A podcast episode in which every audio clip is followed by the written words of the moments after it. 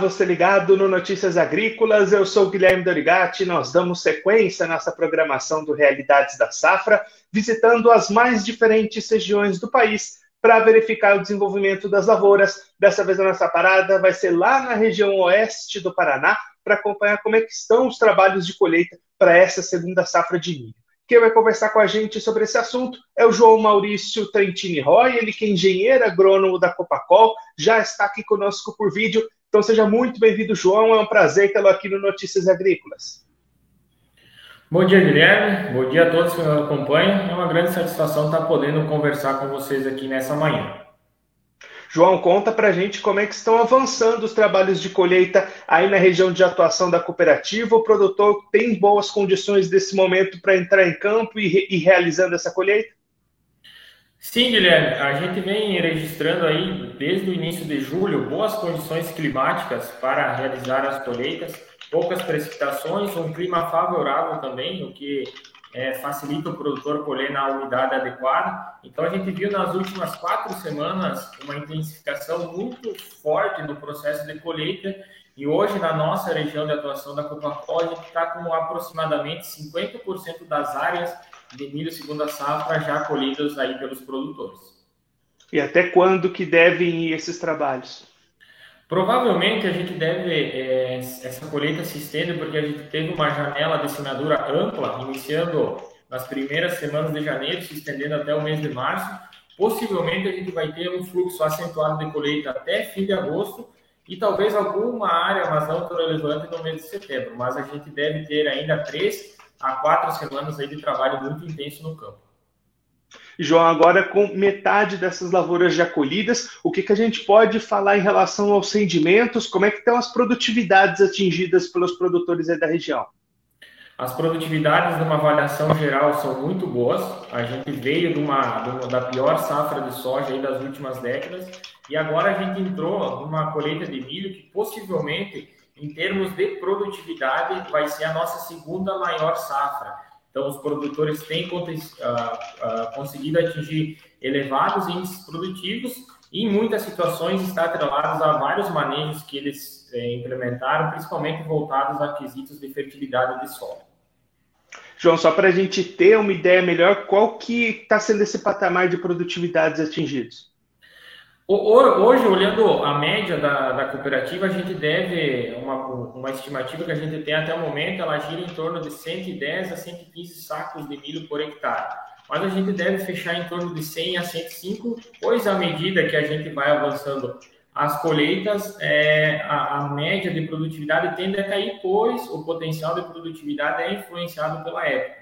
Mas algumas regiões, é, principalmente de maior altitude, aonde também os investimentos foram maiores, a gente tem várias áreas aí superando a faixa de 150 sacos por hectare, que são produtividades excelentes aí para milho segunda safra. E, João, até conversando com produtores de diversas regiões do Paraná ao longo da nossa programação, a gente vê que o clima para essa safrinha foi bastante positivo realmente, mas muitas regiões tiveram problemas com cigarrinhas, com enfesamentos, e agora estão tendo quedas na produtividade. Como é que foi essa situação aí na região de vocês, até para conseguir esse índice de produtividade tão alto? Ah, o clima também, assim como as demais regiões do Paraná, foi favorável. A partir do final de janeiro, a gente registrou chuvas frequentes e de março para cá, até o fim de junho, que é onde define o potencial produtivo, praticamente não faltou água para a cultura. Olhando do quesito do, da cigarinha e do complexo de, pesamento, obviamente a gente também teve a presença aí desse problema no, na nossa região, mas de certa forma a gente conseguiu atenuar pois aqui na Copacol a gente possui um centro de pesquisa e a gente vem desde 2019 avaliando diversas ferramentas de manejo, principalmente híbridos. Então a gente já conseguiu é, excluir do campo aqueles híbridos com maior sensibilidade. Isso acaba diminuindo o impacto. E também a gente tem alguns ah, alguns trabalhos que mostram os melhores manejos, os melhores inseticidas para estar controlando a cigarinha. E de certa forma a gente conseguiu atenuar as perdas. Elas aconteceram, obviamente, na nossa região também, mas é, numa escala um pouco menor, talvez, se a gente pensar comparado a outros locais aí do, do país onde cultiva milho segunda safra. João, agora se a gente olhar para o mercado, como é que estão as condições para o produtor que está colhendo essa boa safra fazer as negociações, a comercialização, essas vendas já avançaram bastante, os preços estão remuneradores, o que, que a gente pode falar desse cenário de comercialização? Quando iniciou as colheitas do milho, o milho deu uma, uma leve recuada nos preços, né? Mas essa safra que o produtor está é, tá colhendo agora, ele está tendo uma boa rentabilidade pois na maioria desses insumos que ele utilizou, ele adquiriu ainda em 2021, consequentemente antes da maior do pico de subida, principalmente aspectos de fertilizantes aí que foram os mais impactados, então consequentemente ele ele semeou essa safra num custo um pouco menor e a rentabilidade é, ainda vai ser bem satisfatória. Em muitas situações vai conseguir cobrir algum eventual prejuízo da safra de soja.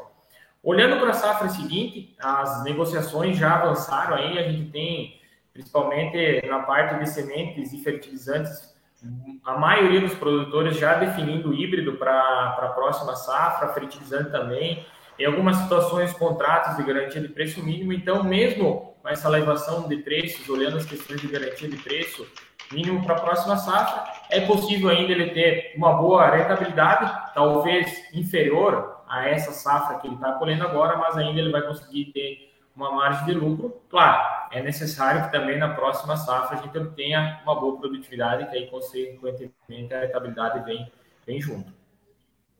João, para a gente encerrar nossa conversa avançando um pouquinho, como é que está a preparação do produtor aí da região para a próxima safra de verão, a 21-22, soja, quem vai plantar milho também, como é que estão essas movimentações? Aí esse peso de insumos já está um pouquinho maior, né? Sim, para a safra de soja que a gente deve começar a instalar daqui a 40, 50 dias, quando termina o vazio sanitário aqui dia 11 de setembro, os custos subiram, então, comparado a anos anteriores, é, vai ser uma safra de menor margem, mas o produtor ele vem se programando, é, as áreas aí, várias delas já estão fazendo manejo de plantas daninhas, a gente intensificou alguns trabalhos, principalmente de amostragem de solo, para eventualmente, em determinadas situações, poder reduzir as doses de fertilizantes sem impactar, obviamente, a produtividade. Então, a gente tem feito esse trabalho para tentar que o produtor utilize é, de acordo os fertilizantes com a necessidade da área. Então, o movimento é esse e os produtores aí é, estão se preparando sim e possivelmente, se a gente tiver boas chuvas aí fim de agosto, início de setembro, a gente deve no mês de setembro ter um bom ritmo de semeadura aqui na região oeste e sudoeste do Paraná, onde a Copacota João, muito obrigado pela sua participação, por ajudar a gente a entender todo esse cenário das lavouras aí na região. Se você quiser deixar mais algum recado ou destacar mais algum ponto para quem está acompanhando a gente, pode ficar à vontade.